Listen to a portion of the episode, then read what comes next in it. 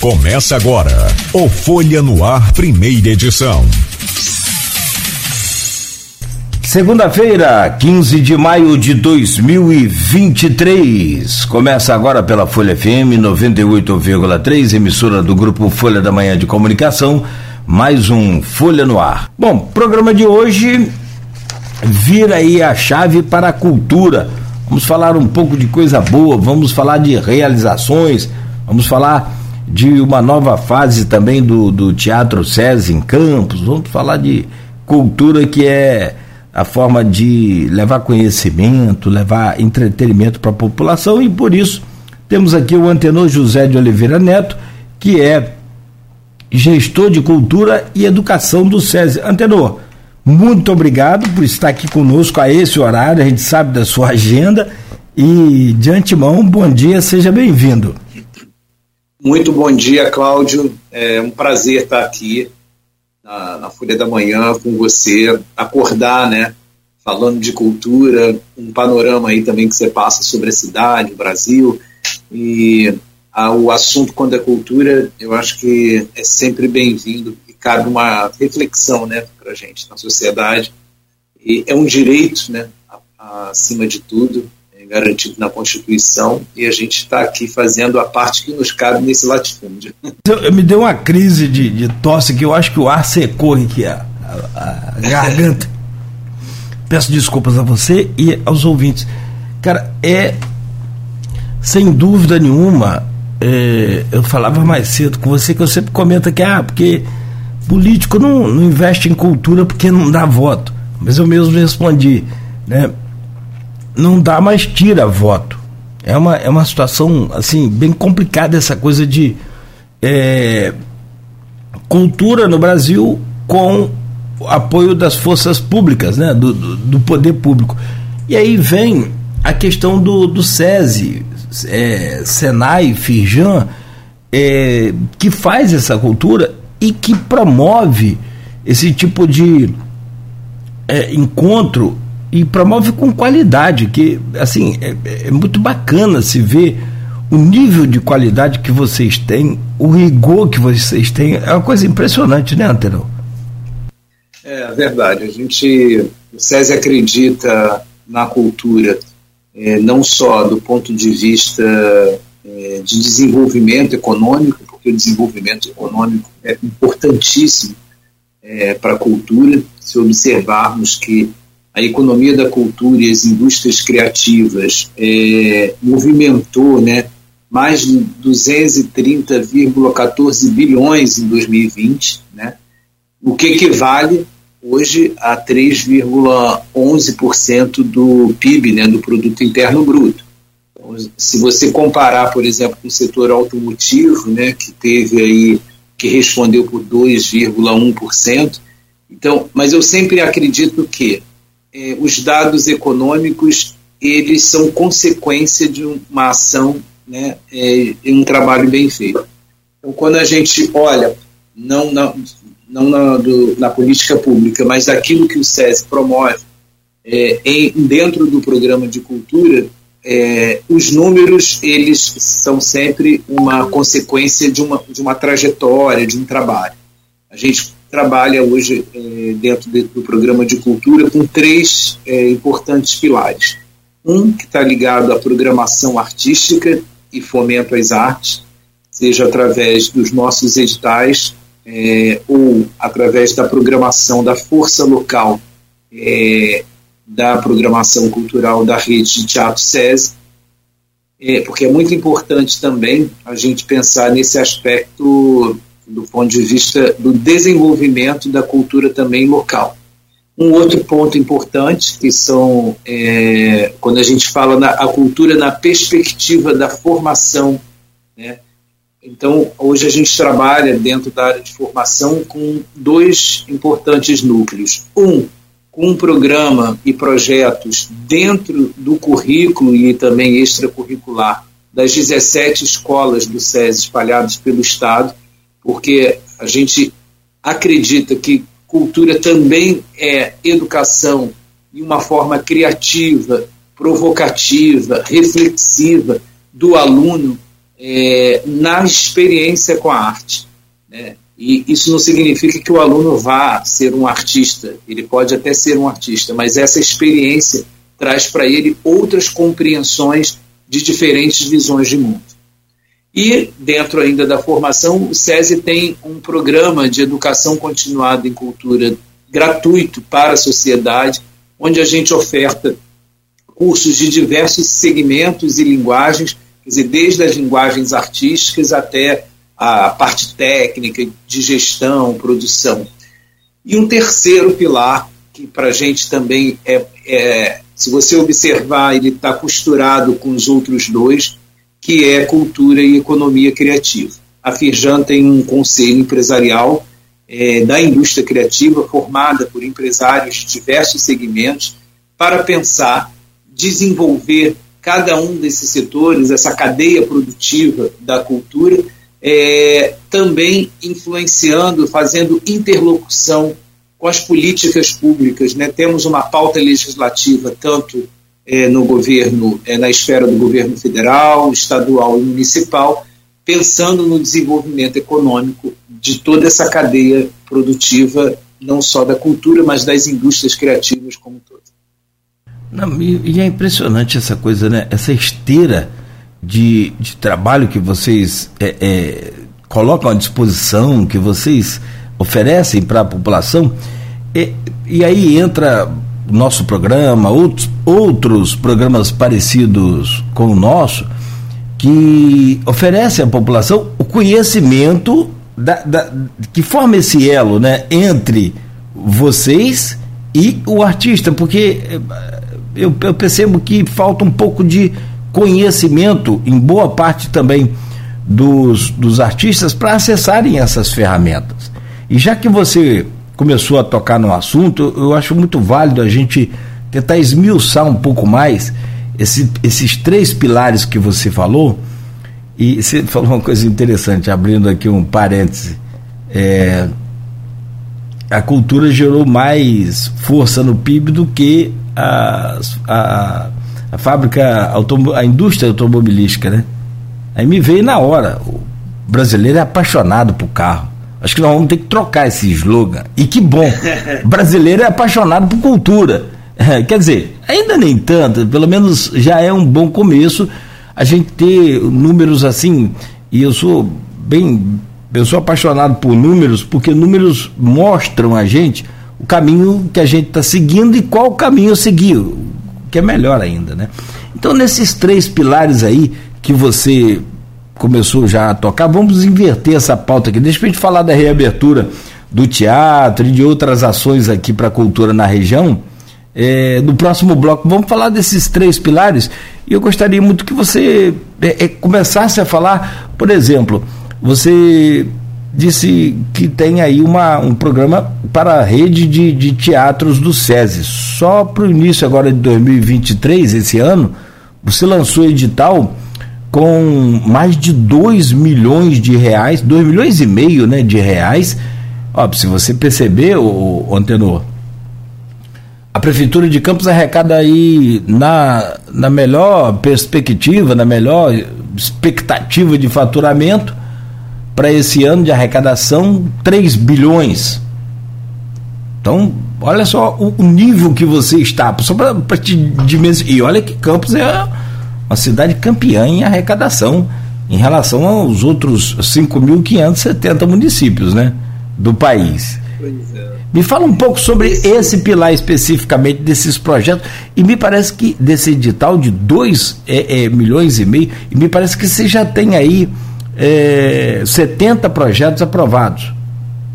Isso. A gente é, lança anualmente o edital porque acho que é uma forma democrática e transparente da gente poder é, avaliar e fazer uma curadoria artística dessas propostas é, para circular pelo Estado. É, e para garantir também essa lisura, a gente conta aí com um corpo de analistas, pareceristas de diversos segmentos da sociedade civil para que pudesse, para que eles possam avaliar esses projetos nas diferentes linguagens. Então, essa missão é, foi dada, a gente recebeu mais de 800 projetos é, para serem selecionados 70, ou seja, é difícil né, você ter que fazer escolhas. É, tinham muitos projetos de qualidade, são projetos é, em duas categorias, inéditos e não inéditos. Nos projetos é, inéditos, eles contemplaram as artes cênicas, né, teatro, circo e dança, músicas e artes visuais, né, as artes visuais com fotografia, e as linhas dos projetos é, não inéditos contemplam espetáculos de teatro adulto e infantil que já tiveram suas montagens e já se estabeleceram, foram consagrados aí é, por uma parte do público e que aí a gente leva a circulação desses espetáculos, bem como também projetos ligados à literatura também. No teatro e no e circo e dança, a gente, os artistas participaram também. Esse é um grande é, diferencial do nosso edital. Além da gente é, investir o recurso ness, nesses projetos de apresentações, a gente também quer potencializar é, o trabalho desses artistas. Então, a gente, no, nos projetos é, Talentos da Música e Talentos do Teatro, onde a gente abriu para vários é, é artistas, artistas. Então, gente, do estado inteiro, a gente também contou com uma residência artística é, para que eles dessem ainda um upgrade, vamos dizer assim, nas suas montagens. É uma forma também da gente instrumentalizar, formar esses artistas.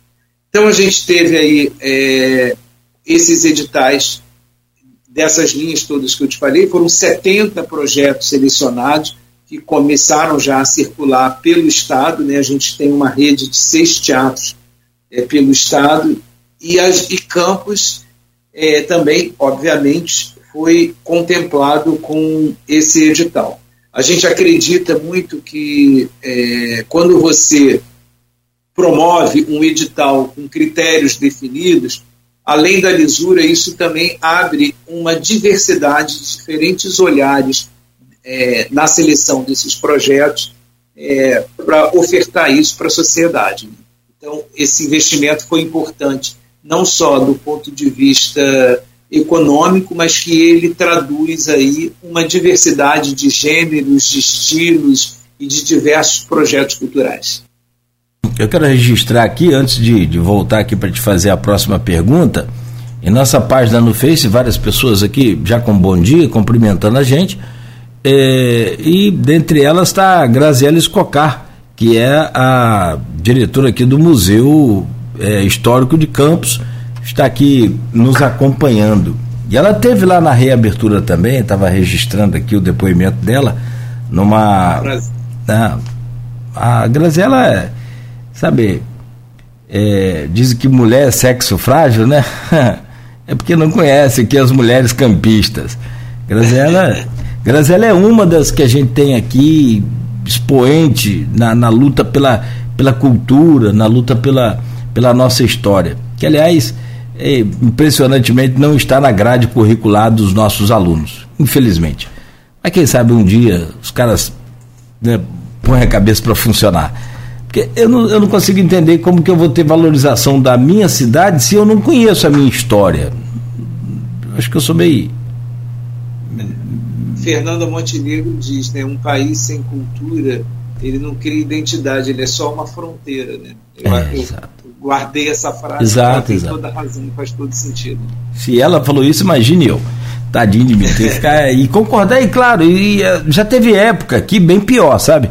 Porque não só a gente não falava da nossa história na grade curricular da rede pública municipal, como a gente falava da história do Paraná.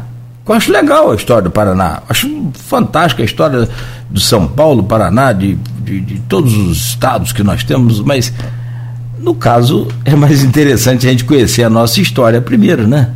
Infelizmente não se tem um, uma vírgulazinha aí da história de Campos.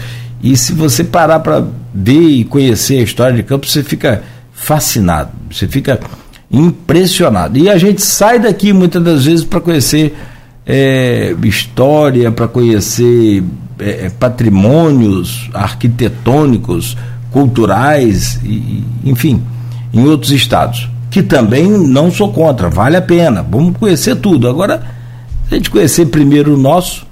E você falava sobre esse primeiro pilar aí que a gente está é, desenvolvendo aqui o nosso raciocínio, que é um programa para as redes, a rede de teatro do, do SESI. 70 projetos aprovados. Você quer pelo menos detalhar alguns deles que te chamou aí a atenção, que te chamaram a atenção? Que você achou Olha, interessante? São muitos aqui, né, mas eu posso te dizer que a gente teve é, recentemente é, projetos que já começaram a circular, né? Mas a gente tem, por exemplo, o um musical que, que eu acho que é uma grande contribuição para a história da música, do samba, que é o musical Leci Brandão, Na Palma da Mão. Né? É, Leci, que é uma das mais ilustres é, cantoras do samba, respeitada e aplaudida, né? E, e, ela é símbolo de uma resistência de luta contra toda forma de discriminação, racismo. É, ela vai estar circulando em breve aqui também em Campos, né? É, a gente teve também um espetáculo que aborda a questão é, da racial também, que é a Meus Cabelos de Baobá, né? que conta uma história milenar da identidade negra é, de uma rainha africana. Né? Então, acho que, é, além do caráter artístico, é, pedagógico esse espetáculo. Né? E vamos ter aí, a gente teve na música, é, na programação especial de música, a gente teve recentemente aí, essa semana que passou agora, Marcelo Genesi no Teatro de Campos.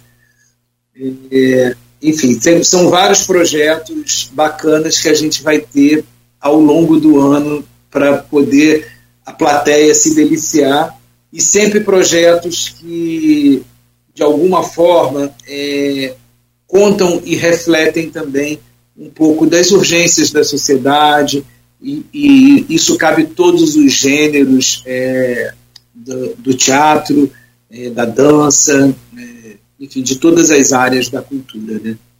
E esse, a gente tem muitos espetáculos também é, voltados para o público infantil, porque é importante a gente observar que quem o público infantil ele acaba formando os pais, porque a criança não vai ao teatro sozinho. Então até o pai e a mãe que não necessariamente é, tem o, que construíram o hábito de ir ao teatro ao mesmo tempo que você forma novas plateias através do público infantil, você também cria uma experiência interessante com os pais.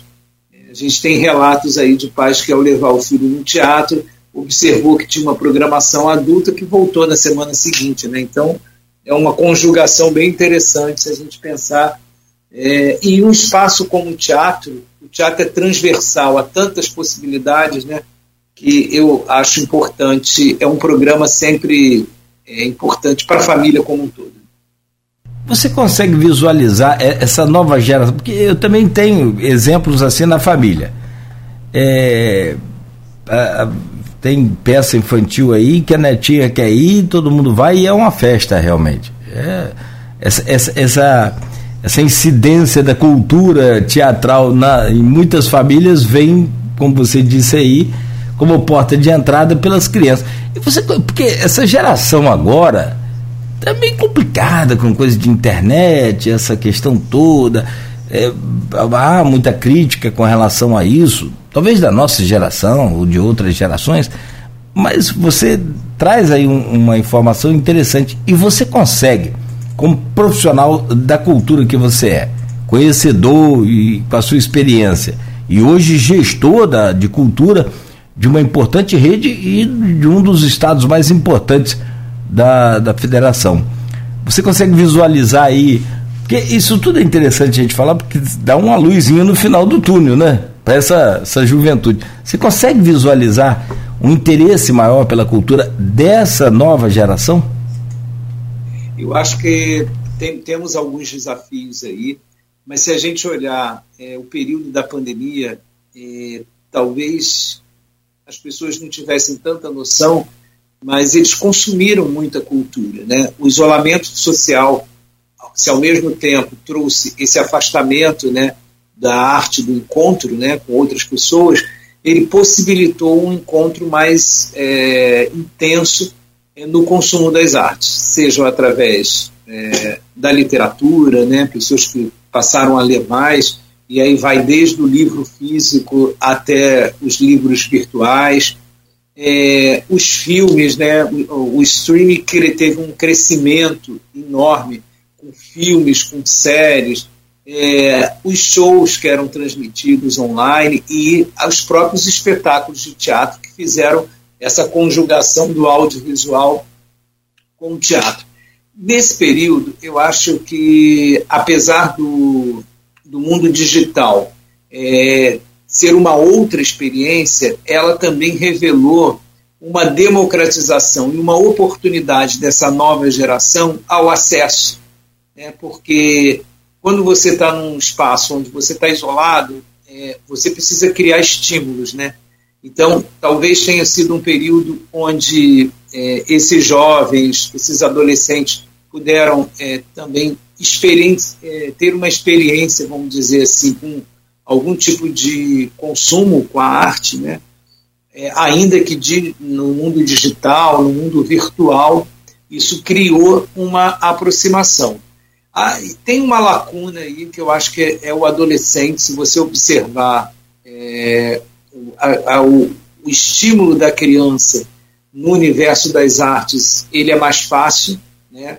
E aí você tem aí uma lacuna de quando esse, esse, esse jovem, essa, essa criança, né, na verdade, vira um adolescente é, com interesses, é, por exemplo, no teatro. Né? A dramaturgia de teatro é, precisa intensificar mais esse público adolescente. Você tem espetáculo infantil, você tem espetáculo adulto, esse meio do caminho aí, acho que é um desafio para a dramaturgia, para os escritores, para as produções também criarem a, algum tipo de investimento.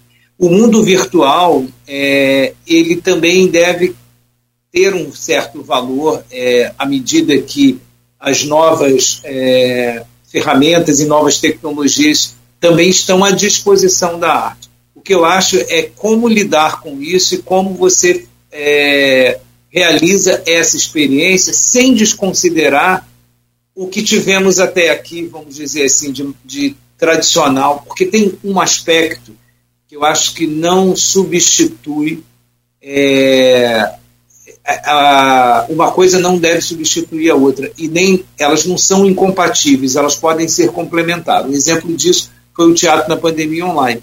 Mas o teatro também é, e os espaços culturais, é, de modo geral, ele promove uma socialização que durante a pandemia as pessoas não tiveram. Então, essa necessidade de você ocupar espaços públicos, ocupar centros culturais, ir ao teatro, ir ao cinema, ir a um museu, ir a um, a um, um centro cultural, ele pode ser motivado por uma, uma das vertentes da arte. Mas ele pressupõe, a arte pressupõe a arte do encontro, da socialização, de estar com o outro, né? de até o momento em que você sai de um espetáculo, né? quando você pensa assim, vou comer a pizza é, é o momento de você dividir o que você o que você está pensando sobre aquele determinado tema.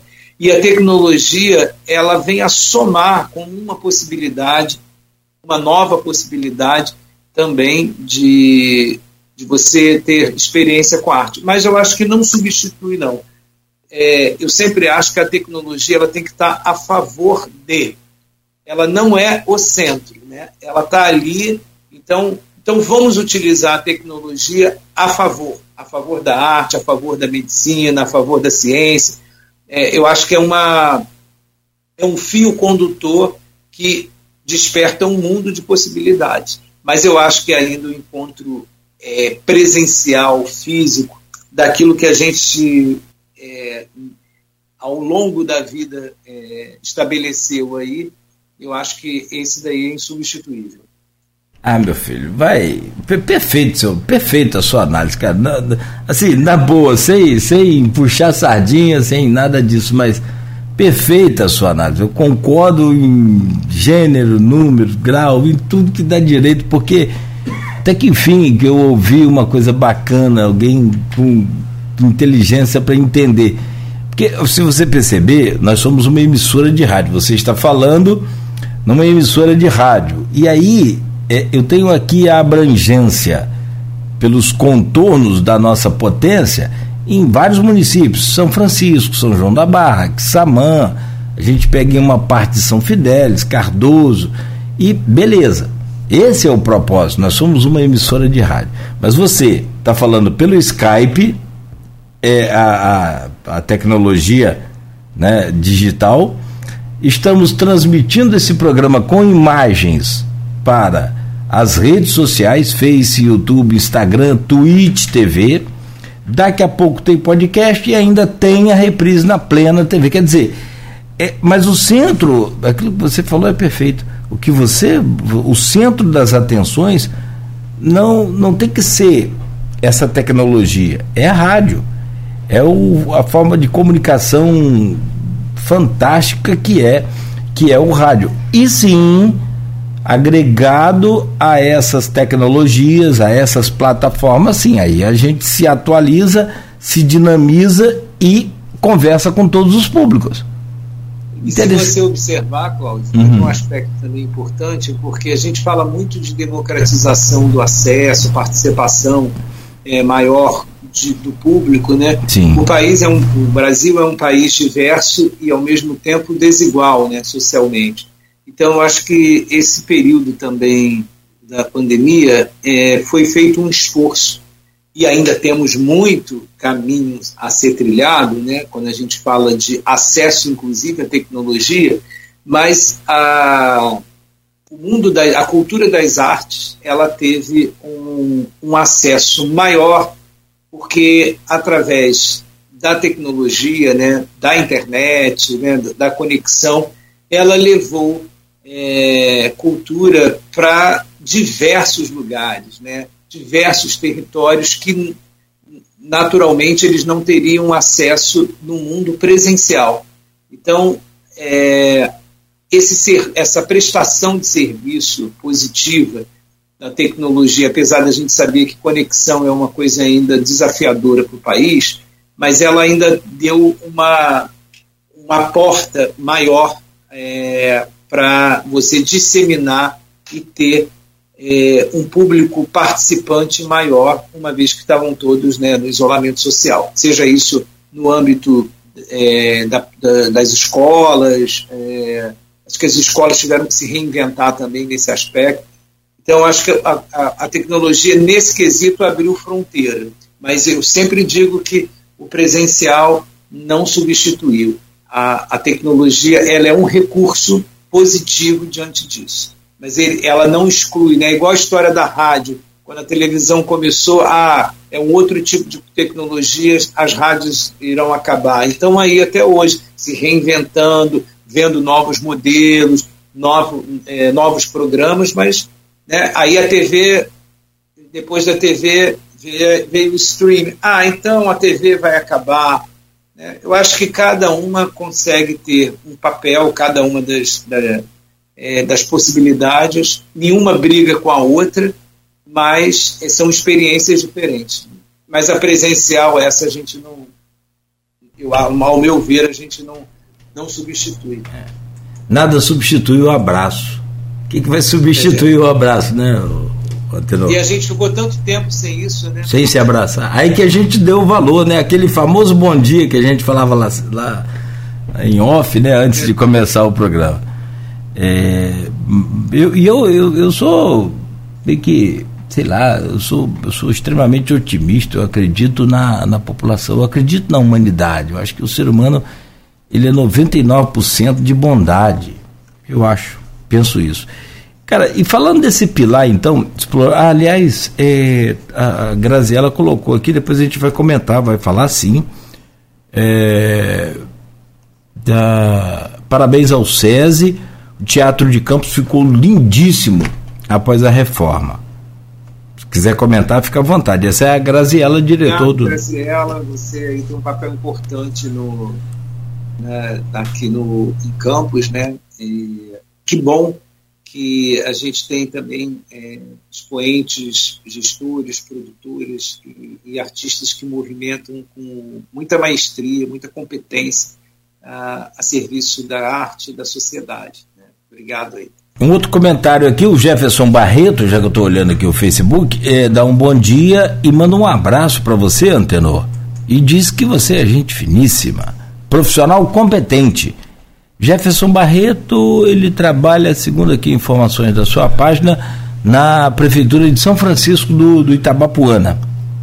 Ah, sim, tive o prazer de conhecê-lo. É, parabéns aí também pela, é, pelo trabalho que ele realiza aí na, na frente da Prefeitura.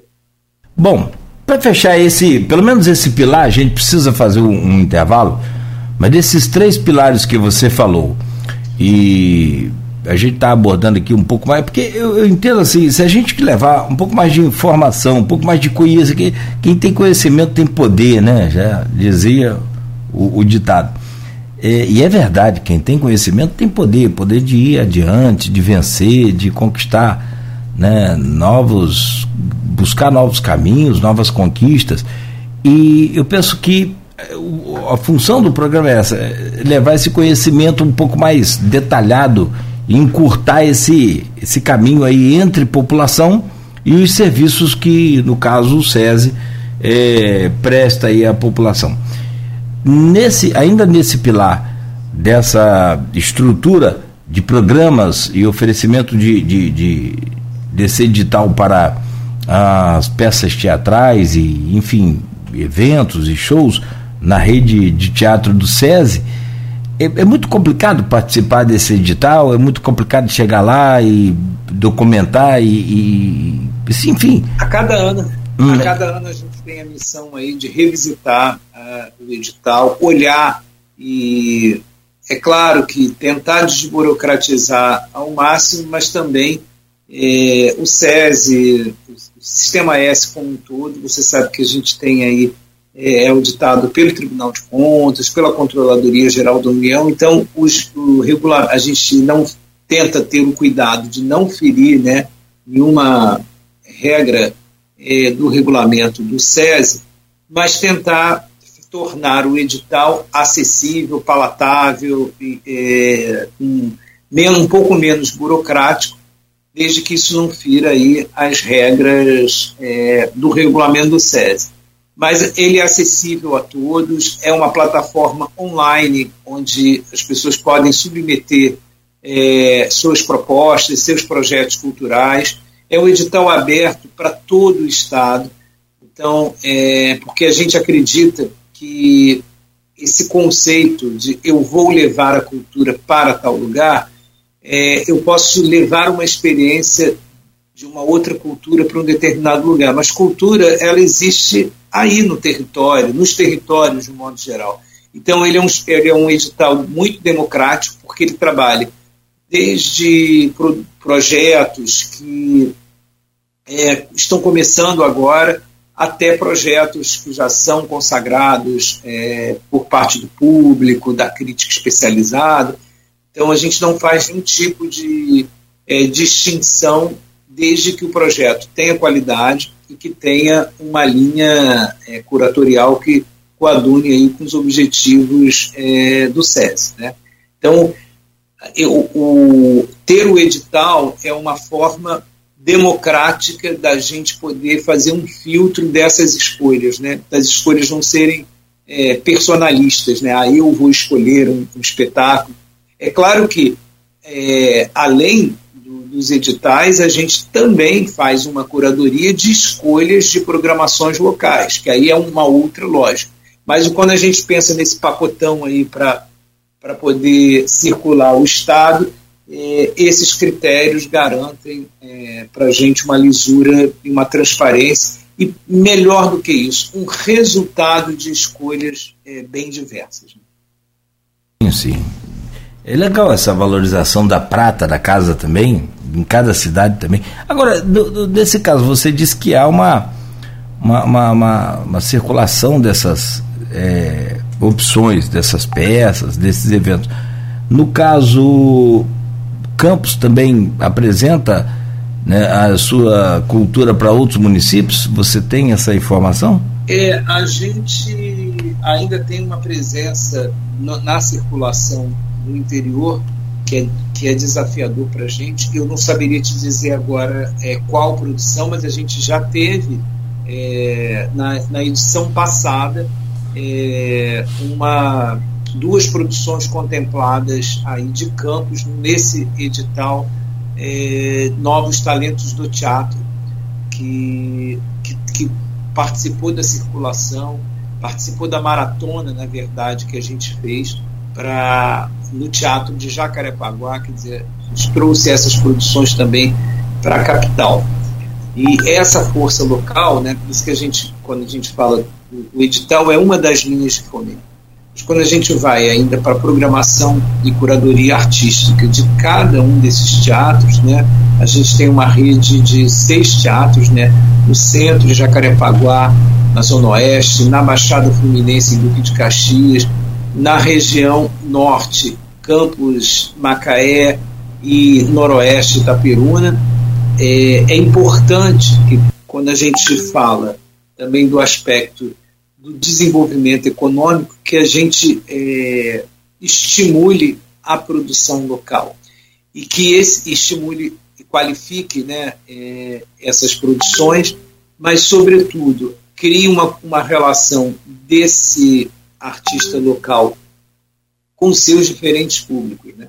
É muito interessante, por exemplo, a cidade de Macaé, que durante muito tempo foi uma cidade com esse estigma da cidade dormitório, né, das pessoas trabalhavam durante a semana e final de semana iam para o Rio, mas é importante observar que ela traz é, não só para o seu público morador, mas ela atrai uma programação, é, novos públicos para a programação, sejam é, profissionais é, das empresas que ficam lá durante a semana, e é uma oportunidade também. Eu me lembro muito bem que a gente uma vez fez uma comédia em, em, nesse Teatro Macaé que você teve é, um grupo de japoneses que não falavam muito bem português e que vibraram com aquilo. Quer dizer, é, olha como você abraça diferentes públicos num, num território, por exemplo, quando a gente pensa no interior do Estado. Então, para a gente é importante a valorização do público da região, do artista da região, mas da força que, daquilo que se faz e que atrai diferentes outros públicos para aquele espaço. Né? E Campos é um celeiro cultural sem sombra de dúvidas. Né? Tem, tem muita coisa.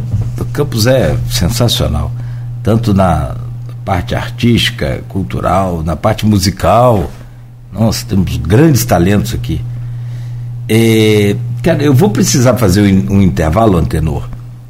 E tem mais dois pilares para a gente falar, tem muita coisa aqui para a gente falar, inclusive sobre também a reforma do teatro, para você, como né, especialista da área, como dedicado à cultura, como é que vê essa, essa, esse presente que a gente ganha com essa reforma? E, e, eu só vi imagens, mas já percebi que ficou muito legal e a Grazela comentou aqui, e ela que entende muito comentando, né, sensacional. E também a programação para esse ano, para maio, enfim. É, só, vou, só vou te pedir licença então para a gente fazer esse rápido intervalo. Ah, o Jefferson Barreto falou aqui que é primo da Olga. Aí eu acho que Jefferson. você. Lá de São Francisco já. Agora se identificou mais aqui falando que é primo da Olga. Bom. Um abraço, Jefferson. Isso é bom, valeu, Jeff. Também obrigado pela audiência. Nós vamos fazer um rápido intervalo. Eu volto a conversar com o antenor José de Oliveira Neto já já, após o intervalo, com o destaque aí para a cultura e o destaque, é claro, para o nosso SESI, Senai, Feijão, SESI, Campos, com ainda outros dois importantes pilares que sustentam e que são o objetivo do SESI, que é esse programa cultural na formação da sociedade e também na rede de educação. E ainda, por fim, a gente fala de, do terceiro pilar, que é a questão da cultura e também da indústria criativa, que a gente já abordou aqui várias vezes, essa economia criativa, essa indústria que é criativa que tem movimentado muito o mundo inteiro e com cifras significantes e importantes. Né? Vamos falar sobre né, as políticas públicas para o setor, as demandas também do setor, enfim, tudo isso. São 7 horas e 55 minutos. Você está ouvindo a Folha FM e o Folha no Ar com o oferecimento de Proteus, Unimed Campos, Laboratório Plínio Bacelar e também Vacina Plínio Bacelar. Programa de hoje com a nossa atenção voltada aí para a cultura, cultura de uma forma inteligente e muito interessante que é através aí do SESI, o SESI Campos que teve recentemente após aí esse período da pandemia, né, aquele período restritivo da pandemia que a gente acompanhou aqui dioturnamente, aquela luta é, de abre e fecha, abre e fecha as escolas também, que o Antenor citou, enfim, foi um drama que marcou seguramente a nossa vida, a vida daqueles que conseguiram sobreviver, tantos perderam a sua vida naquela pandemia e assim marca também é, talvez um, um, novo rumo para a acessibilidade à, à cultura como o antenor José de Oliveira Neto já falou aqui. Ele é gestor de cultura e de educação do SESI. O, nós vamos entrar nessa parte ainda de, de educação e vamos entrar agora, mas só voltar aqui, antenor. É, tem uma pergunta lá no Facebook para você, na nossa página, vem do professor Henrique da Hora. É, como eu disse, é professor do IFE diretor da Tec Campus, incubadora de startups. E, aliás, com, com, com histórias fantásticas já de sucesso de startups que foram montadas aqui em Campos e que hoje prestam serviços aí pelo mundo afora. Teve uma, sabe, Antenor, só para te, te, te, pontuar aqui, é muito interessante. O cara inventou um robozinho, cara, que ele é, filma, fotografa, é, capta som, faz tudo de, de rede de saneamento. Impressionante o que aquele robozinho faz. E ele parece que participou, é essa startup de Campos participou da, da obra aí da, da estrutura das Olimpíadas. Fantástico, né? Muito bom, muito bom. Né? Muito bacana a gente vê essas startups aí de tantas pelo Brasil afora, né? E, e ter aqui na cidade uma incubadora e de sucesso como é a Tec Campus é, é bem bacana.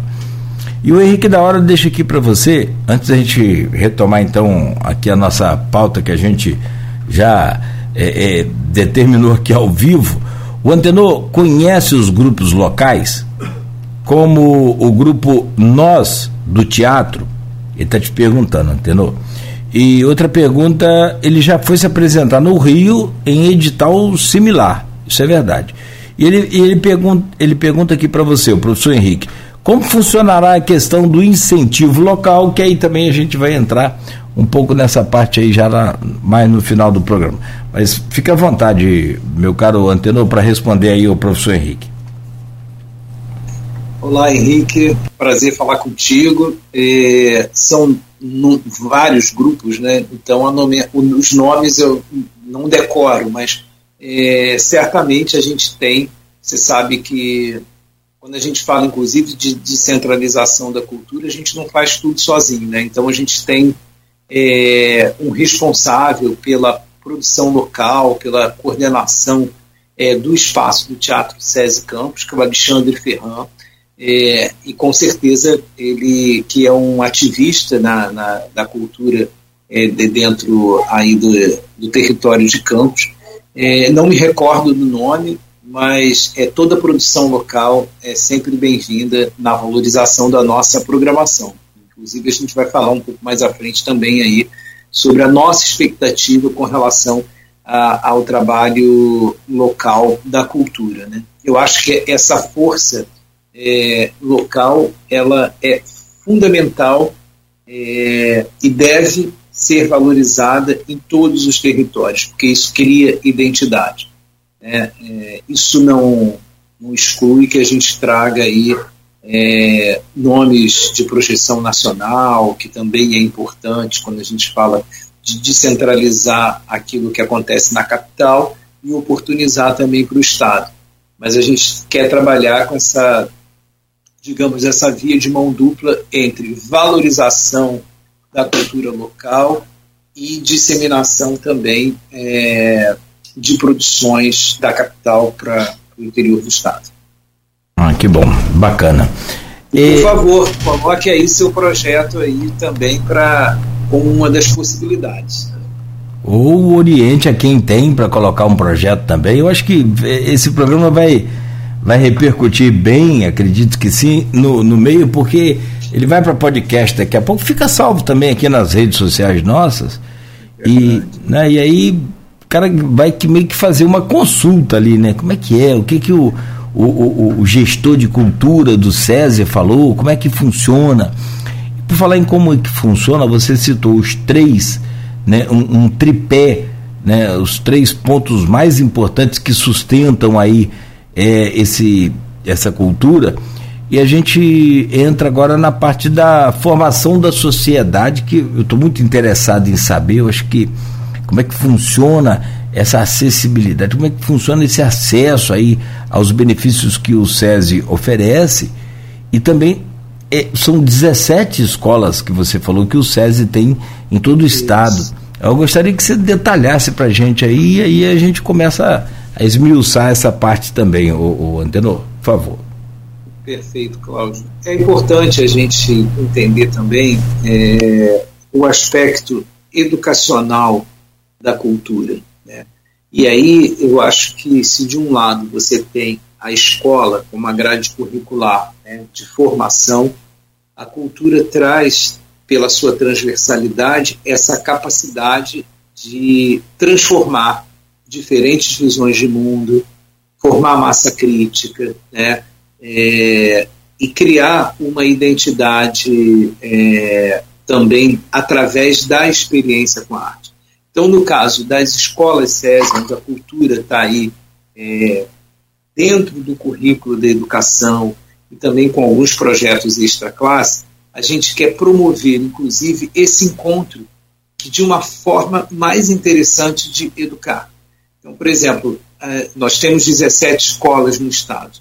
Durante o período da pandemia, voltando lá aquele assunto da tecnologia, a gente realizou um projeto muito interessante com as escolas do SESI e também com cursos de aprendizagem do Senai, um projeto chamado Resenha com Arte, que ele trabalhava as linguagens das artes visuais, fotografia, desenho, pintura, arte digital, audiovisual, é, como um mergulho pedagógico. Esse eu estou dando isso como um exemplo para você ver como isso foi importante nesse período de isolamento. Né? Então, os alunos das escolas é, SESI participaram de uma dessas categorias é, é, e puderam conhecer e fazer um mergulho pedagógico dentro da, da, do audiovisual, da fotografia, da arte digital e muito mais do que você ter aí, criar um artista, um novo artista do desenho e pintura, a gente queria que essa experiência revelasse para esse aluno é, diferentes visões de mundo, crítica, né, como é o olhar crítico que a arte pode oferecer é, as artes visuais têm esse papel também. É, que estímulo que das competências socioemocionais a gente poderia estar trabalhando com esse aluno através do conteúdo da arte. Então esse é um exemplo clássico assim, onde os alunos é, no final eles, depois de várias oficinas online, eles passavam pela criação da sua obra e essa obra depois ia para uma votação popular no YouTube Então você tinha também uma, um aspecto não, não competitivo propriamente, mas assim de uma mobilização em rede das escolas é, com um olhar sobre a obra desses, desses alunos. E a cada ano a gente trabalhava também um tema. Então, por exemplo, ano passado a gente trabalhou a Semana de Arte Moderna. Agora, não a Semana de Arte Moderna, que eles já, já é, aprendem no ambiente escolar, mas assim, através do que eles aprenderam aqui, qual é o lado B da Semana de Arte Moderna, quais as reflexões que a arte moderna poderia trazer se ela estivesse acontecendo atualmente. Então, a conjugação da, da cultura é, dentro do processo é, educacional de uma escola, ele tem uma, uma capacidade de formação plena do indivíduo. Né? Eu posso aprender português, matemática, história, mas eu posso também criar a arte como disparadora dessas disciplinas, tanto exata como humana, e, por exemplo, ajudar um aluno que vai é, prestar o Enem. Né? A gente teve aí ainda dentro desse bloco da cultura na educação, dentro das escolas do SESI, um projeto de escrita criativa, onde a gente tinha como mote o humor. Então a gente, o nome do projeto era Rir com Arte, onde você, os alunos participavam de várias oficinas é, de dramaturgia, entendendo as técnicas da escrita criativa. É claro que se a gente tiver um novo escritor saído, saído de um projeto desse, vai ser muito interessante. Mas o que, que a gente queria? Desenvolver o senso da escrita criativa, a capacidade de criar toda uma conexão com aquilo que se escreve, aquilo que se cria. E no final das contas, é, teve alunos que deram depoimento que isso ajudou, por exemplo, esse aluno ao prestar o Enem na redação né, que ele escreveu. Então, você, as potencialidades que um projeto que nasceu através de uma dramaturgia de humor né, onde a gente criou também um aspecto crítico, o que humor que cabe hoje, o que, que não cabe hoje, é, a questão da diversidade, até onde o humor não fere é, um determinado tema, mas a técnica da escrita ajudou também esse aluno, por exemplo, para fazer sua redação no Enem.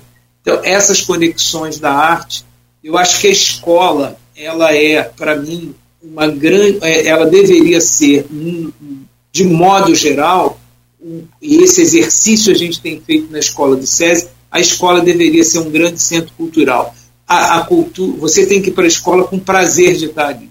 E a arte, né, ela possibilita aí a arte, o esporte, né, esse tipo de atmosfera que a gente acredita no ponto de vista da educação.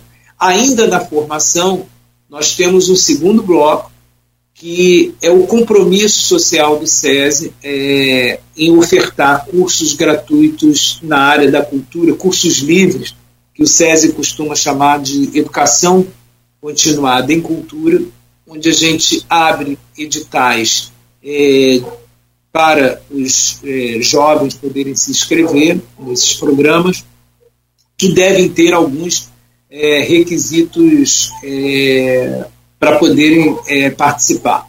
Então, uma delas é ser aluno de escola pública, é, ter uma família com um salário e meio cada membro dessa família, é, né, ou possuir condições de baixa renda para poder participar desse programa. Porque eu acho que não só é, é um compromisso social, mas é a nossa contribuição em cultura. E aí a gente está falando de é, iniciativas tanto no campo das artes, né, como a gente fez é, recentemente o curso de gestão e produção cultural para novos é, produtores desses territórios é, que, com esse público-alvo que a gente falou, a gente fez um de audiovisual chamado Narrativas Negras, que era é, um curso de roteiro, de direção e finalização de um curta-metragem, tendo como tema a questão é, negra do racismo, é, da valorização da cultura negra, e fizemos isso em parceria também com Afro Carioca, que realiza o encontro do cinema negro aqui no Rio de Janeiro.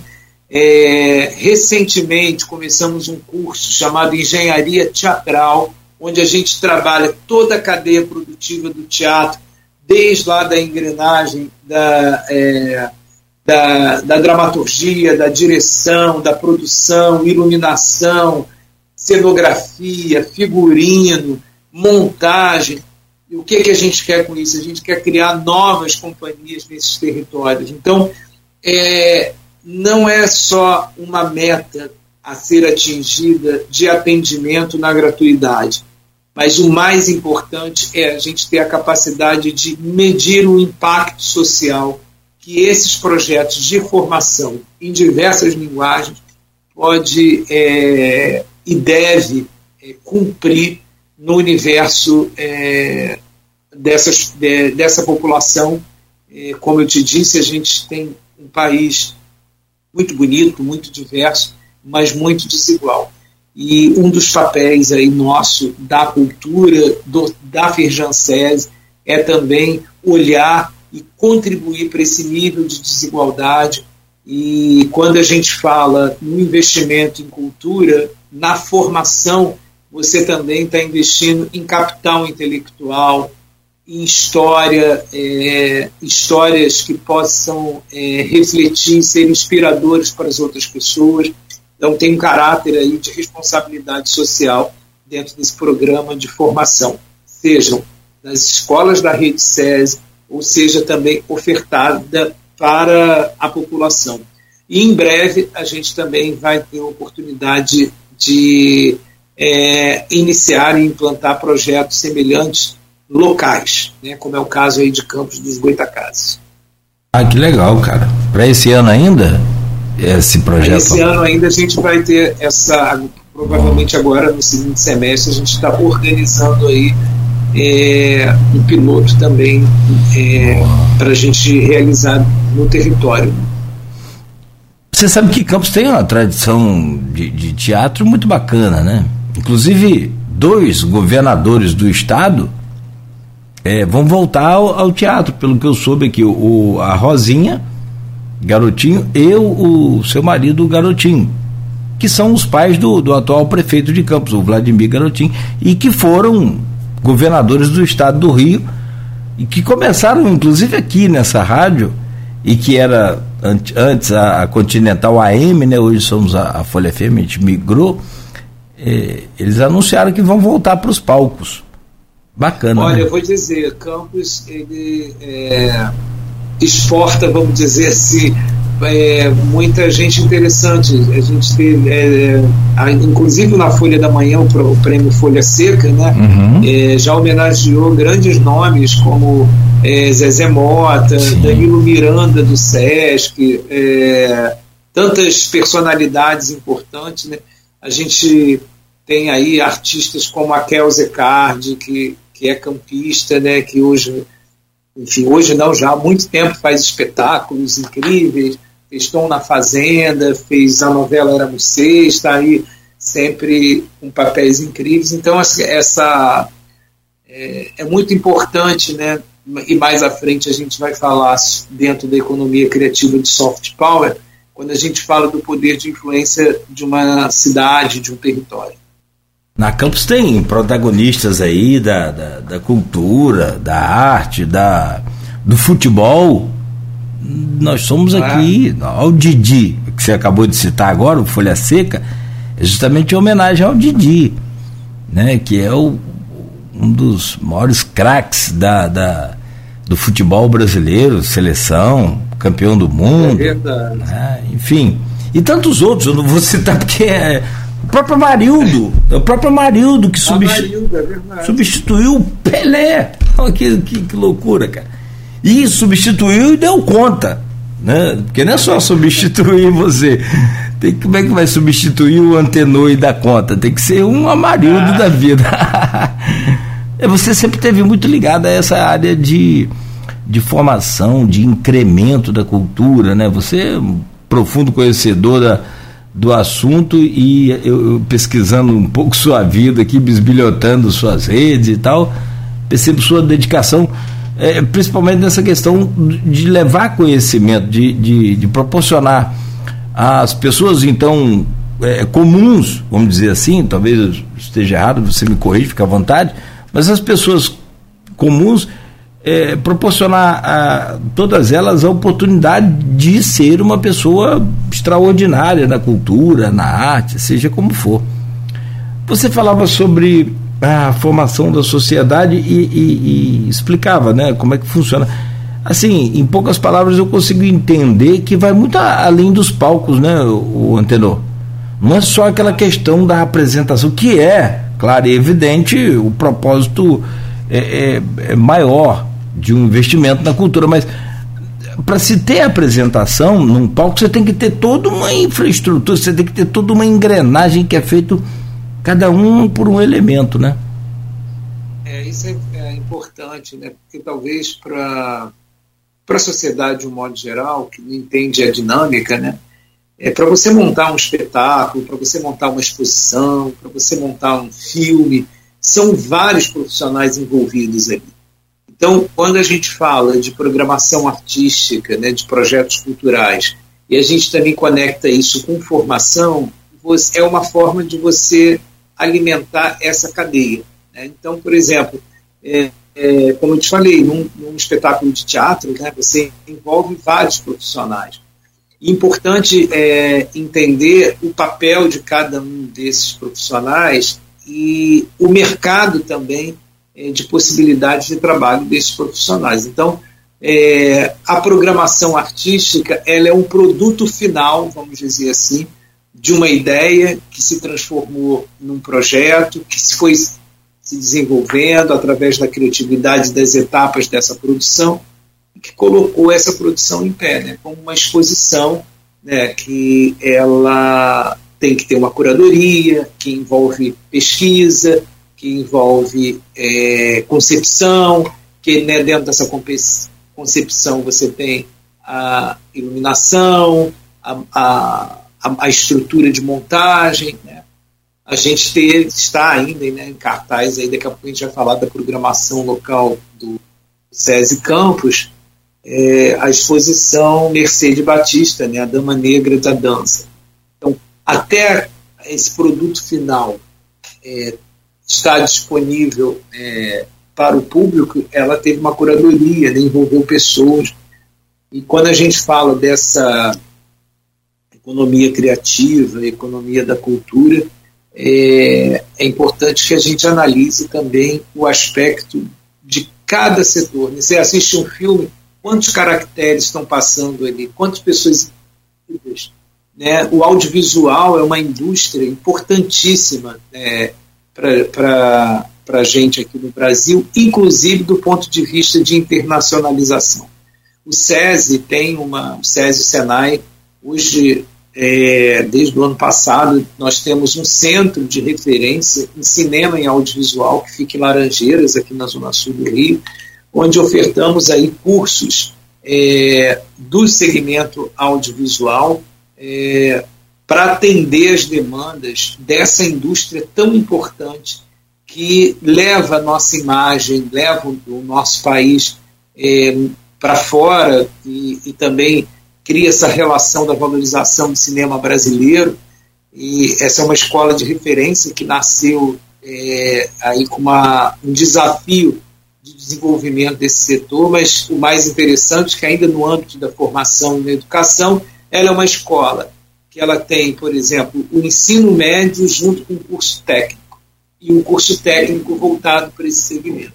Então, é, a formação ela é algo fundamental para o desenvolvimento dessa cadeia produtiva aí, criativa, cultural do país. É, até para se sustentar, né? Porque é, é, muitas das vezes você vê aí um, um exemplo, sei lá, é, um, um grande chefe, um grande cozinheiro tenta montar um restaurante, mas não, não vai adiante, porque por trás do prato que ele oferece ali como tema principal do seu restaurante, você precisa ter uma gestão desde compra dos produtos né, e, e, conservação, é, preparação, aquela coisa toda, você tem que ter toda um, uma estrutura, né?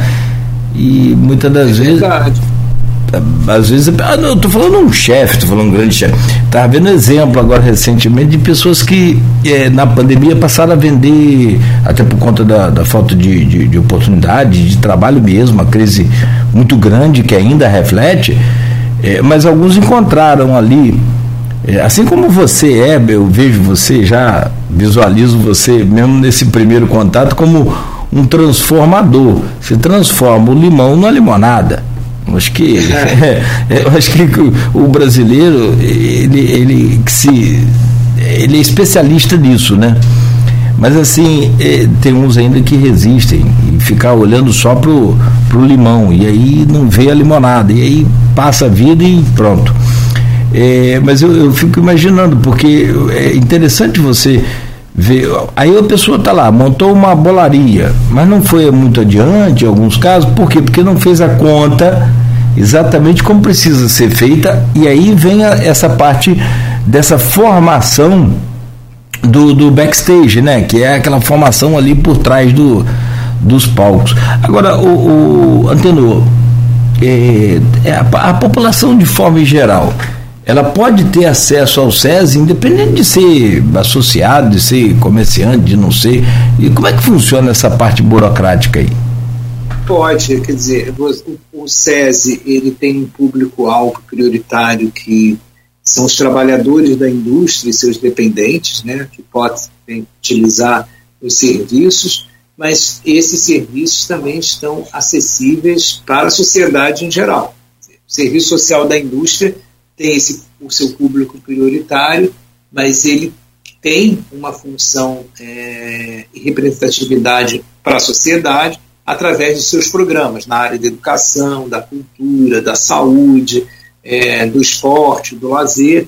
É, existem programas é, gratuitos e existem também programas é, com valores acessíveis e aí com valores diferenciados para cliente indústria, cliente não indústria, mas é, a gente está a serviço também da sociedade, além é, do desenvolvimento da indústria, do, da qualidade de vida e bem-estar dos é, funcionários, colaboradores dessa indústria e seus dependentes, né? É, eu acho que essa contribuição do SESI, do SENAI, no âmbito da. Quando a gente fala de qualidade de vida, a gente está falando de algo que, ao mesmo tempo, parece subjetivo, mas ele é a conjugação, vamos dizer assim, é, de vários fatores. Né? inclusive a saúde, a educação, a cultura, o esporte. Então, essa gama de, de, de possibilidades que uma unidade, por exemplo, operacional do SESI ou do SENAI oferece, né, o SENAI com cursos profissionalizantes, é, esse caráter é, de formação plena, né, porque você trabalha em vários aspectos. Acho que o SESI tem uma contribuição, o SENAI muito forte e importante é, para a sociedade. Né? A gente des, é, devolve esses serviços, é, devolve em serviços né, a arrecadação é, que a gente recebe através do compulsório e um compromisso com qualidade e eficiência. É, eu sou suspeito para falar, porque eu trabalho Não, mas há é... muitos anos na instituição, mas eu, eu, eu Acho que, além de eu ter a sorte de trabalhar numa área que foi uma escolha profissional, né, é, esse tempo todo é, na instituição, para mim também é valor é, que está aliado aos meus propósitos. Né? Muito sim, bacana sim. você consegue essa conjugação. Opa, é, é a essência da vida, né, cara? Eu acho é. uma das, das, das, das essências que a gente tem nessa vida é, juntar aquilo que a gente ama e fazer aquilo que a gente ama, né? Eu vejo isso muito em você. É, cara, só para a gente fechar essa coisa da formação, eu faço uma, uma ligação aqui com esses comentários é, é parafraseando lá Humberto Eco, esses comentários imbecis, né? que a internet deu, deu, deu voz a, aos imbecis também, infelizmente. E aí você teve um ataque severo, e tem até hoje, né? A lei Rouanet e a lei Aldir Blanc, a lei é, Gustavo, Paulo Gustavo, enfim, tem uma série de, de leis de incentivos fiscais que vão justamente para a cultura. E nessa parte da formação também você acaba entendendo, pelo menos para não falar besteira na, na, internet, de onde vem essa grana para sustentar a cultura, né, o, o Antenor? É verdade. Tempos é, difíceis. Eu acho que quando a gente fala sobre política pública, né, seja ela para qualquer área, né, é, porque não existe somente o incentivo fiscal para a área da cultura. Existem incentivos fiscais é, para todos os outros segmentos. Né? E isso é política pública. Né? É, o papel né, de uma política de Estado e não uma política de governo é garantir aquilo que está à luz da Constituição.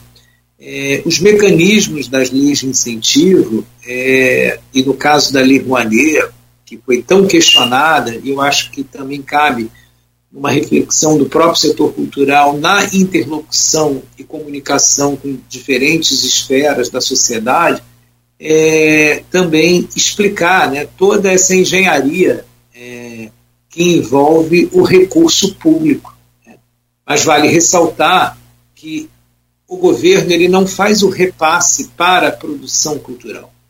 A lei ela é um mecanismo de isenção fiscal de uma empresa que queira patrocinar um projeto cultural. A escolha do projeto cultural é feita através da empresa, onde o mecanismo da isenção fiscal ela é dada aí é, de acordo com o que preconiza cada lei, seja a lei Rouanet, uh, uh, lei uh, estadual, municipal, aí cada uma tem ali os seus meandros, os seus detalhes, mas assim, é, o governo ele não determina e ele não faz o repasse do recurso direto do dinheiro público. Ele criou um mecanismo que é uma forma é, democrática é, e também estabelece aí um compromisso com as empresas patrocinadoras no país é, que podem tanto ofertar é, ou, ou utilizar o uso do incentivo fiscal através de um único projeto, ou como existem empresas que criam seus editais de cultura para que se façam a seleção. Então, é, e assim, é, após a patrocínio é, e a realização de, desse projeto, você presta conta não só do objeto, né, ou seja, é, a comprovação de que aquele projeto existiu e foi executado, mas também toda uma prestação de contas financeira, onde isso é, é também é, é, visto com rigor nos, pelos órgãos de controle.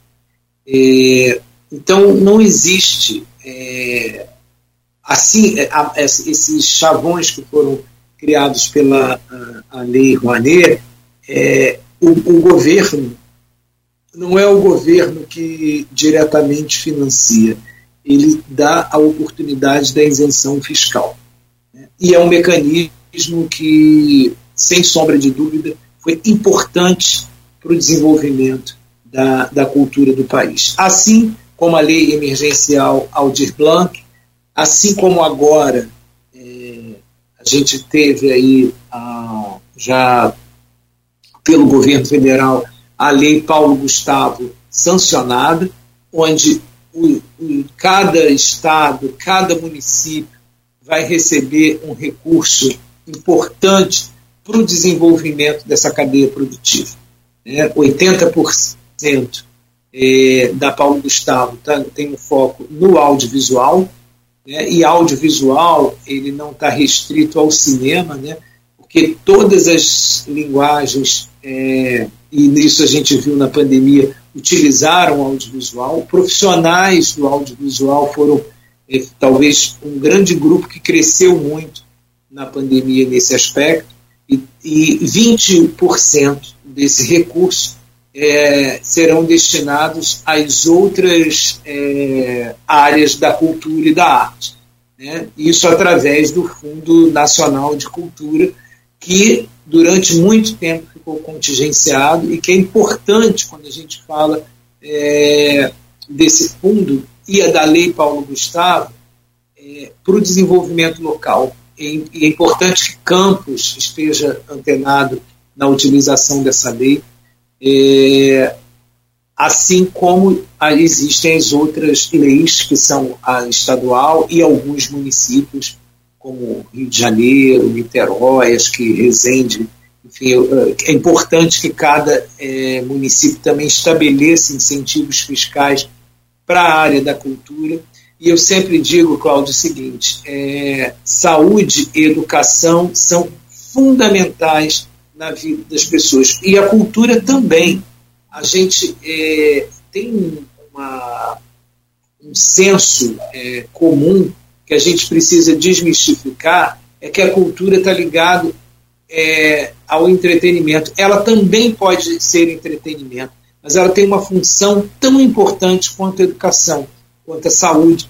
Né? Quando você fala do desenvolvimento do ser humano como um todo, é, a cultura não pode ser um souvenir, a cultura não pode ser uma coisa de, de é, relegada a segundo plano, a cereja do bolo. Ela também é uma fatia importante desse bolo. E países, é, a gente tem exemplos de países desenvolvidos nesse aspecto, que teve a arte valorizada, é, que são exemplos de como isso ajuda também no aspecto do desenvolvimento é, humano e, consequentemente, social e econômico. Sim, acredito até ser muito bem colocado por você. Até tá sem o áudio. Ah, perdão. Não, eu, eu dizia, perdão, é muito bem colocado por você. Eu acrescentaria aqui não só também a cultura, mas como a, é, eu diria que a cultura é fundamental para todo esse, esse processo que nós vivemos. Porque, é, assim, você sabe que nesses últimos quatro anos, você melhor do que ninguém, viveu isso dia a dia é, a gente teve essa retaliação. A gente perdeu o Ministério da, da Cultura. Ficamos sem ministério. Ele foi é, relegado lá à Secretaria da Cultura. Né? Então, assim, é, são quatro anos a menos, são, mas se você for fazer a conta do, do rombo desses quatro anos a menos, você vai ter aí uma projeção de, de talvez de tempo muito maior. Porque a cultura do, dos nossos empresários ela ainda é muito distante, o, o, a, a, o costume do, dos nossos empresários com relação a esse investimento na, na cultura, investimento não, a, a esse processo de, é, de é, colocação daquele dinheiro que era para ser pago ao governo federal como imposto e ir para incentivo na, na cultura, ela ainda é muito complicada, você sabe disso tem grandes empresários que não fazem esse procedimento, não, por várias questões, inclusive por, por ser cultural, né? porque o pai não fazia, muitas das vezes, ou porque um sócio não gosta, enfim. São barreiras que a gente precisa vencer nesse, nesse mundão e nesse país que tem tanta cultura para oferecer e tanta né, dificuldade. O, o, o... É, e quando você pensa é, nesse aspecto é, entre a conjugação de sociedade, produção cultural, desenvolvimento econômico, é, você começa a ver a cultura em outras dimensões, né?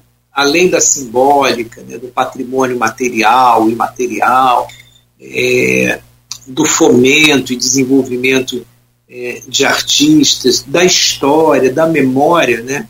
E essa, essa conjugação cria imagem né, para as cidades, para os países, para os estados.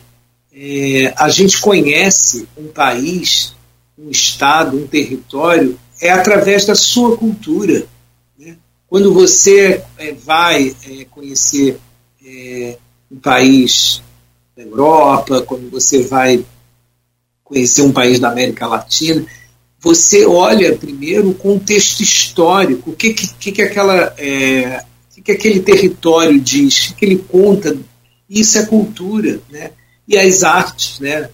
já no sentido, é, na, no âmbito da cultura das artes, é onde você se identifica. Por exemplo, o país da bossa nova, do carnaval, né, é, que também tem suas belezas naturais, é, o que fica no, no, final das contas é a sua cultura. Né? Então, é, é um equívoco você é, colocar a cultura no menor patamar. Ele deve estar ao lado da educação, ele deve estar ao lado da saúde, porque a cultura e a arte ela é transversal a isso. Quando você fala de bem-estar social e qualidade de vida, você está falando também de cultura. Quando você fala de formação, de educação, você também está falando da cultura no aspecto da formação.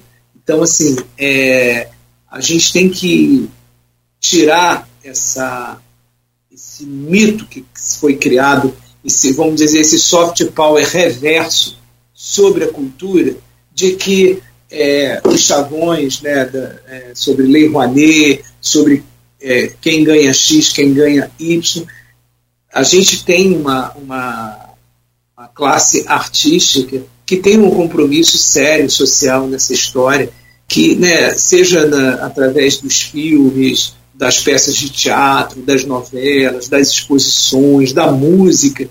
É, olha a contribuição é, que a gente tem na construção de imagem do país. Então, eu acho que temos aí agora um caminho para recontar é, e refazer percursos e desafios, tanto no âmbito da política pública, né, na expectativa que se tem é, daqui para frente, mas as instituições privadas, a sociedade, a, a participação da sociedade civil no diálogo, na conversa, na qualificação, na formação, são fundamentais. Meu caro Antenor de Oliveira, Antenor Oliveira, né? É, gestor de cultura e educação do SESI, conversando conosco aqui, são 8h44. A gente segue direto para otimizar esse tempo do programa e não, não vamos fazer mais intervalo, não. Vamos aproveitar porque falta um pilar importante também que é a cultura e a indústria criativa.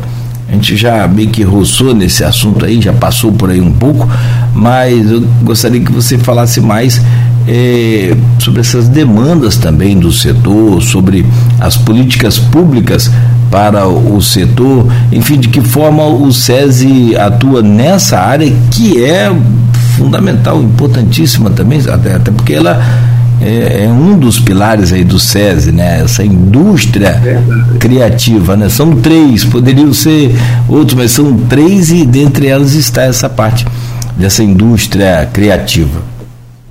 A criatividade está no DNA do brasileiro, né? É, a Firjan, SESI, é, a Firjan foi é, a pioneira no primeiro estudo das indústrias criativas no país, né? E um segmento que ainda carece de muitos estudos. Recentemente, é, o Itaú Cultural Observatório fez um, um, um novo é, estudo sobre cultura e economia criativa.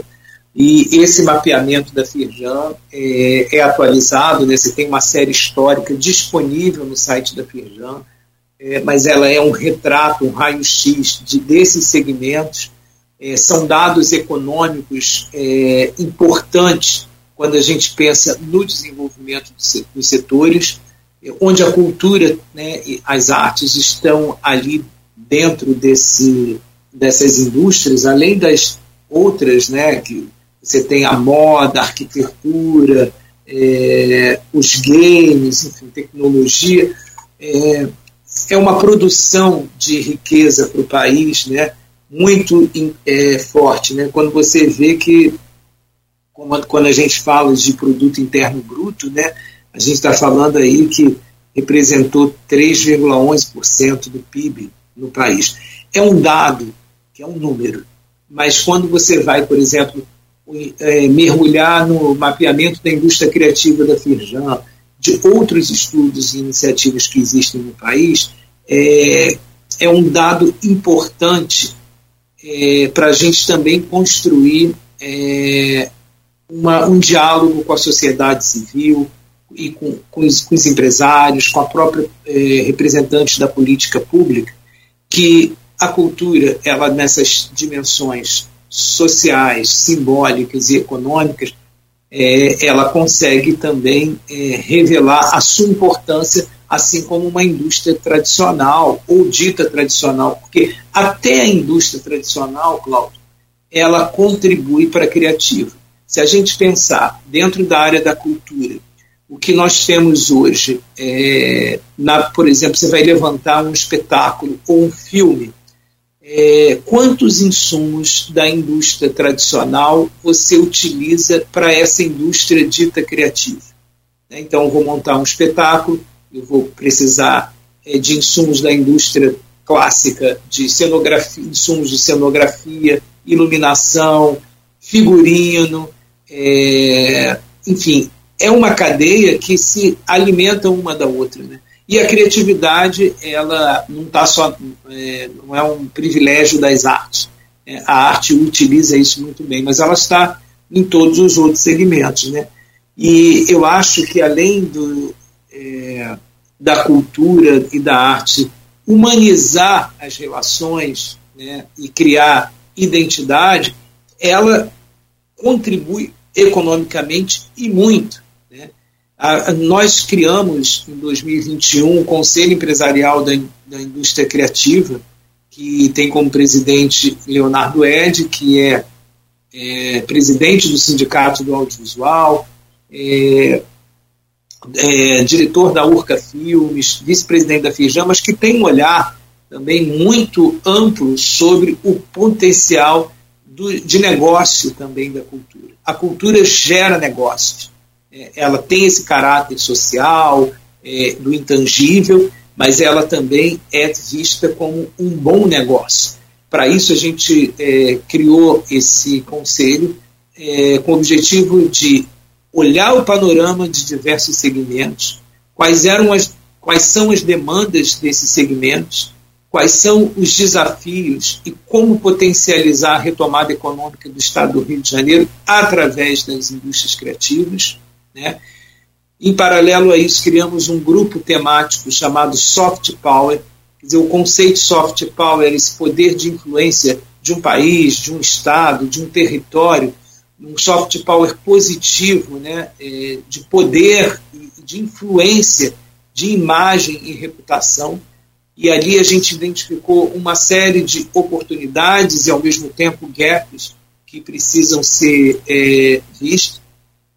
Para tal, recentemente, a gente é, realizou é, um encontro com o Ministério da Cultura na sede da Firjan, é, junto com a parceria com a Secretaria Estadual de Cultura e Economia Criativa, onde tivemos é, mais de 70 secretários de culturas dos 92 municípios é, do Estado do Rio de Janeiro para falarmos sobre as iniciativas é, da política pública, tendo como foco a Lei Paulo Gustavo e a disseminação da lei em cada um dos municípios, da importância da utilização desse recurso é, para essa cadeia produtiva da cultura então, essa, o Conselho ele tem um papel não só na interlocução é, dos setores, mas olhando as políticas públicas e olhando os setores e, e vendo as necessidades, demandas, e que resulta, obviamente, em desenvolvimento econômico. E aí, quando a gente fala do desenvolvimento da economia criativa, da indústria criativa, olha como é que o SESI, a Firjan SESI, também desenvolve isso através de seus editais de fomento, o que, que a gente está fazendo? Desenvolvendo cadeia, desenvolvendo economia, né? quanto de geração de impostos esses 2 milhões e 500 serão gerados através do edital de fomento da Firjan SESI. Então, quanto que dessa cadeia produtiva precisa de uma formação qualificada, seja nos cursos da gratuidade, seja no centro de referência de cinema audiovisual. Então, É, se a gente pegar o aspecto, o aspecto é, econômico, a gente vai ver que ele está conectado com fomento, com simbólico, com formação, com formação cidadã. Né? É, são vários tentáculos aí que se conectam. E para a gente, é, é, eu fico muito feliz quando a gente consegue é, ver na prática que esses resultados, quem ganha com tudo isso é a própria sociedade. É o dinheiro é dela, né, cara?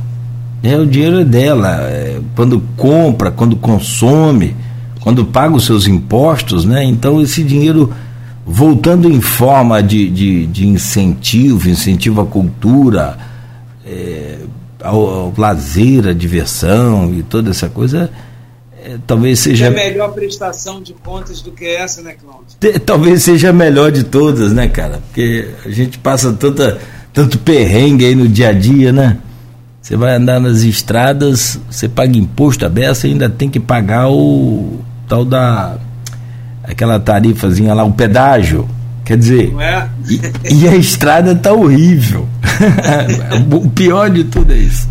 Então, Agora acho que a gente podia falar um pouco da programação do Sim, do teatro. Eu, eu quero fechar, já são 8h53, eu quero fechar com isso e, e, dizer, tem até um comentário aqui da doutora Wanda Terezinha, professora e, e médica também, ela, ela coloca aqui, ó, professora da Faculdade de Medicina de Campos, ela fala sobre a, a, lei Paulo Gustavo, realmente a ampliação da abrangência que a lei Paulo Gustavo está trazendo é muito importante. Né? Está colocado aqui. E, não, e só um comentário, você falou uma coisa interessante. A, a indústria tradicional, a, o, o, mercado tradicional, ele não deixa de ser criativo. Interessante essa observação que você fez. Mesmo que ele seja o tradicional, o bruto ali, mas ele de qualquer forma ele não deixa de ser criativo. Né? O meu caro antenor, e para gente fechar esse programa de hoje com esse papo gostoso, bacana com você aqui, para gente começar a semana mais leve um pouco, é, eu queria que você falasse antes um pouco de falar sobre esse calendário, esse, todas as atrações aí do, do mês, falasse um pouco sobre, porque pô, você é do ramo, é da área, como é que é a, a satisfação e a importância de entregar para a população, como você falou, não só ao pessoal da indústria, do comércio, mas de forma geral, um, um, teatro reformado e já recebendo elogio de uma pessoa especializada, conhecedora do assunto, como é a Graziela. É, é verdade, um, uma engenharia dessa não se faz sozinho, né? A gente tem aí é, na região de Campos é, pessoas que também nos apoiam, que acreditam, que são pessoas incríveis, profissionais, é, que são parceiros dessas iniciativas. Então a gente tem a Ivana Licurgo, que é a gerente regional, e a Eliane Aquino, né, que é a gerente executiva lá da unidade de campus, o Ferran, Alexandre Ferran e a equipe do teatro como um todo, os técnicos, é, são profissionais que têm um papel determinante não só na produção é, do dia, produção executiva disso, mas são nossos grandes interlocutores na fazendo essa ponte entre é, a produção de campos e aquilo que vem da capital. Então, quando a gente é, quando se fecha um espaço cultural, é ruim para todo mundo. É ruim quando fecha teatro, livraria, enfim, é, porque são espaços é, importantes é, numa cidade, né, que, que trabalha inclusive a imagem dessa cidade. Então, esse período da pandemia foi um período difícil, onde a gente, infelizmente, tivemos que fechar por um bom tempo é, esses teatros. A retomada foi acontecendo ainda que paulatina, né, na, dentro da rede, e para a gente, nós temos um carinho muito especial por, pelo Teatro de Campos, pelo seu contexto histórico, por, pelo, por tudo que a gente já construiu aí. E quando a gente sentou com a equipe do Teatro da Cultura aí de Campos, o Alexandre Ferran e toda a equipe do SESI Campos, a gente pensou o seguinte: é legal, vou trazer uma atração de repercussão nacional, porque retrata aí essa, essa retomada, mas nesse mesmo patamar, eu preciso ter a produção desses artistas locais, né, que, que constrói no seu dia a dia. E para isso a gente contou aí com a curadoria do Alexandre Ferran nesse aspecto, onde a gente trouxe a exposição Mercedes Batista, dama, né, a primeira bailarina negra do Teatro Municipal, né, que faleceu em 2014, mas que tem é, uma, um papel determinante, né, que talvez a Mercedes ela não não teve a sua dimensão, a dimensão no momento em que isso tudo aconteceu, né? Mas quando você vê o racismo, é, a, a, a, falta de oportunidade, é, você ter uma primeira bailarina negra no teatro municipal naquela época, né, na década de 20, então, é uma justa homenagem e Mercedes era campista, olha que incrível, né? Então, você também está valorizando através dessa exposição a memória, reverenciando a história e dando oportunidade para novas gerações que nem sabem quem foi Mercedes. Então, recontar essa história de uma importância para o país, né? é, de ter a primeira bailarina do Teatro Municipal vinda de Campos, é uma pauta também que trabalha a questão da diversidade, mas é uma pauta de inspiração, de sonhos, de contexto histórico, né? do que, que a gente avançou daqui para de lá para cá no campo das artes, no campo, das políticas públicas. Olha como é que a arte mexe com diversos, é, diversas possibilidades de reflexão, de, de é, provocação. Né? A gente teve aí semana passada Marcelo Genesi, aliás, é dia 11, né? foi agora dia 11, né? É, o Marcelo Genesi com seus é, clássicos também, das músicas, das novelas, mas ele também trouxe aí é, o seu último álbum, é, muito ba bacana. Temos o infantil Galinha da Angola, espetáculo é, incrível é, que usa a, esse personagem das galinhas nangolas nesse para mostrar alguns conflitos que crianças negras enfrentam por não estarem dentro dos padrões da sociedade. Então a gente também mais uma vez aí você vê como é que é forte a questão da diversidade. Meus cabelos de baobá, que é um espetáculo adulto que tem uma montagem incrível. Esse espetáculo ah, é, tem uma trilha sonora tocada ao vivo é, e tem o, o, argumento de Simone Rico e textos de Conceição Evaristo aí, que dentro da literatura é uma pessoa incrível, né? O espetáculo mostra essa estética é, que são reveladoras, né? É, para o público e temos aí futuramente é, Cláudio Lins, o filho do Ivan Lins, com um show incrível, né? É, ele é filho da Lucinha Lins, do Ivan Lins, ator, é, compositor, interpreta grandes musicais, né? ele tem um, um, trabalho incrível e ele já fez espetáculos conhecidos né, desses musicais como Ópera do Malandro, Nada Será Como Antes, um musical é, Rock em Rio, e ele vai trazer um show musical incrível com muitas curiosidades, chamado Chico Teatro. As composições que Chico Buarque fez é, para o teatro né, e os grandes musicais que Chico fez aí, é, como Beijo no Asfalto, é, e Nada Será Como Antes.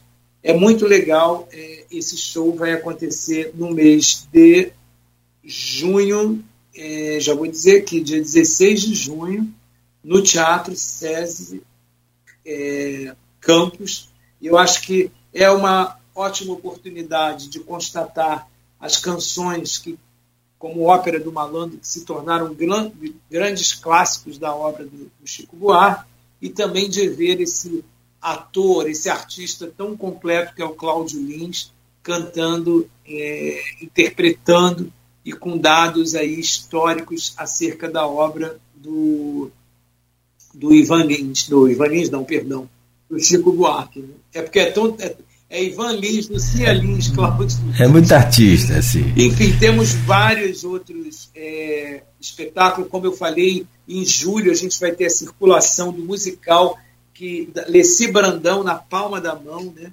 Ela que foi símbolo da resistência, da luta contra toda forma de discriminação e também de preservação da nossa cultura, do samba, né? A Leci, ela não só é, teve uma, uma participação importante na cultura e no segmento do samba, mas como uma grande ativista aí é, de questões sociais tão importante e grata, né? Brandão, é, na palma da mão, tem o texto da jornalista e escritor Leonardo Bruno e direção do Luiz Antônio Pilar. A trama é construída a partir da relação da artista é, e sua mãe, Dona Leci, trazendo ainda grandes personagens importantes da obra de Leci Brandão, como o líder comunitário Zé do Caroço, é, inspirado num dos mais emblemáticos é, sambas da cantora. A ideia desse musical foi construir um espetáculo cujo esse arcabouço todo mostrasse, de certa forma, a tradição familiar e ao mesmo tempo religiosa da Alessi, mas que também tem o, se diz respeito à educação, a uma família preta que, que a Alessi traz e que as pessoas vão ter não só as grandes músicas interpretadas por Alessi, mas também um contexto da sua história, né? e que deve ser reverenciado.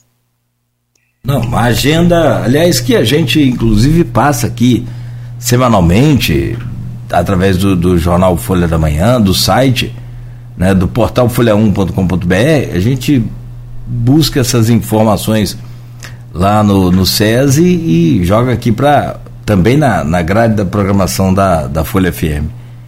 Cara, olha, é, são nove horas e quatro minutos, já avançamos, estão duas horas conversando e parece que nem começamos a conversar, a verdade é essa. Mas é sempre bom a gente falar de cultura, falar de entretenimento, de é, é, acesso a, a essa arte e, sobretudo, o que você apresentou aqui de forma bem, bem, bem clara. Eu acho que para mim ficou muito, muito claro e simplificado o acesso de cada um da população ao que oferece o SESI, que é toda essa formação, que é toda essa estrutura que muitas das vezes fica assim é, é, longe do conhecimento da gente justamente por falta não sei se de interesse de comunicação não sei pontuar o que é mas de fato a sua participação aqui no programa foi extremamente classifico como enriquecedora esclarecedora e de um apaixonado pela arte de um apaixonado pela cultura o que não tem como dar errado então já, Cláudio, eu que agradeço. Já vou deixar amarrado aqui para você voltar em breve, não some não. Eu que tenho que agradecer, importante esse espaço, esse canal que você tem aí, você também que tem uma visão de reconhecimento e importância da cultura. Esse programa é um bálsamo, assim, é, um, é uma delícia. Eu nem senti as duas horas passar isso é um mérito Legal. seu, é, conduzindo muito bem, com muita maestria, é, esse teu ofício também da comunicação, né, do, do, jornalismo, da prestação de serviço, é, que você já faz isso muito bem. E Folha da Manhã também é uma parceira nossa é, de anos aí à frente também da, da cultura. Eu que agradeço, só tenho a agradecer, obrigado a todos, obrigado aí também a os ouvintes e as pessoas que participaram efetivamente. E esperamos todos vocês no Teatro SESI Campus com essa programação incrível e maiores informações vocês podem também ver lá na rede social Firjan SESI Cultura, na página da Firjan, é, www.firjan.com.br e lá vocês também podem acessar a programação cultural. É, e a gente vai estar aqui sempre renovando esses convites você falava ali, eu já fui ver na agenda aqui, da, na, na, na, na, na data, né? Na folhinha. Dia 16 de junho vai ser uma sexta-feira. Excelente, espetacular. Essa opção aí para você levar a família, namorado, quem você quiser, para curtir o Cláudio Lins e aí sim né, aproveitar a sua noite. É compromisso nosso, a gente vai estar sempre anunciando aqui. Carol, você falou de, de, de, condução do programa. Conduzir o programa com você é fácil. É só deixar você à vontade, isso que eu procurei fazer. Muito obrigado, Antenor Oliveira. Obrigado aí pelo seu carinho. Parabéns pelo seu sucesso.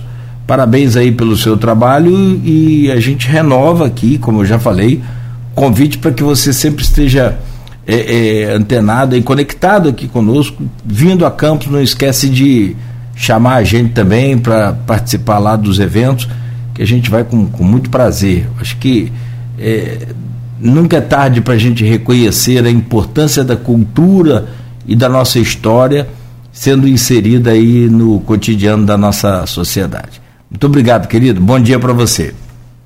Bom dia, abraço. Valeu, querido. Conversamos aqui com o Antenor José de Oliveira Neto, Antenor Oliveira. Ele é gestor de cultura e educação do SESI Fijan, SESI Rio de Janeiro. A gente volta amanhã, às 7 horas da manhã, no oferecimento de Proteus, Unimed Campos, Laboratórios Plínio Bacelar e Vacina Plínio Bacelar.